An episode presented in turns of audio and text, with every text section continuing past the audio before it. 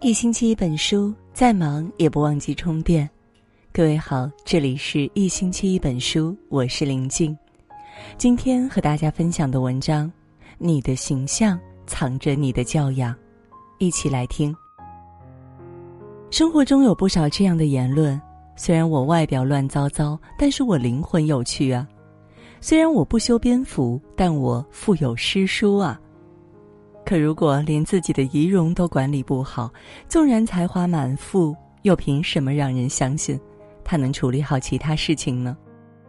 王尔德曾说：“只有浅薄的人才不以貌取人。”一如其人，一个人的教养、对生活的态度，就藏在外在的形象上。想知道一匹马的力量和大小是良机还是炉胎，可以看它的神态和气息。想知道一个瓜的好坏苦甜，可以看它的形状和色泽。从外表看清一个人也有方法，性格写在脸上，人品映在眼中。家教看站姿，审美看衣服，爱不爱干净看指甲，好不好打扮看头发就知道。一个人的形象就是他的名片。若外表清爽，衣着得体，别人与之相处会倍感舒服。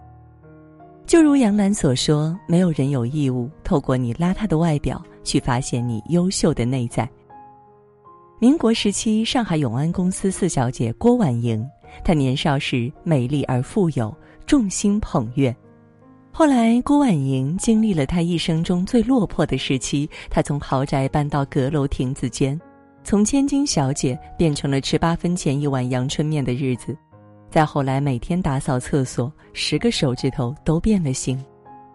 但只要他见人，永远换上干干净净的衣服。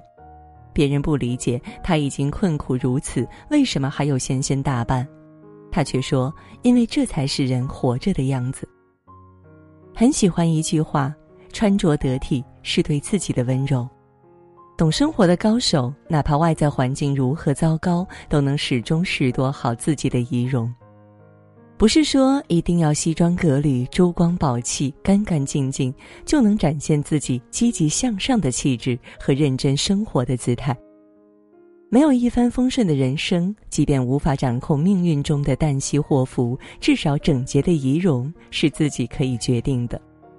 保持一份干净与得体，是对自己的温柔与爱惜，也是对生命的尊重。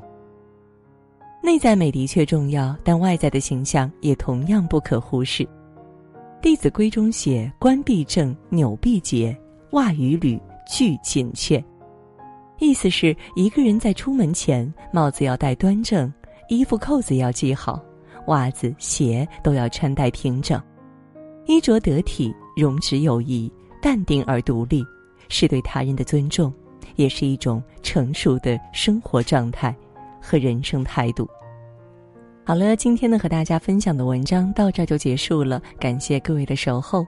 喜欢我们的文章，也别忘记了文末给我们点个再看，让我们相约明天。也祝各位每晚好梦，晚安。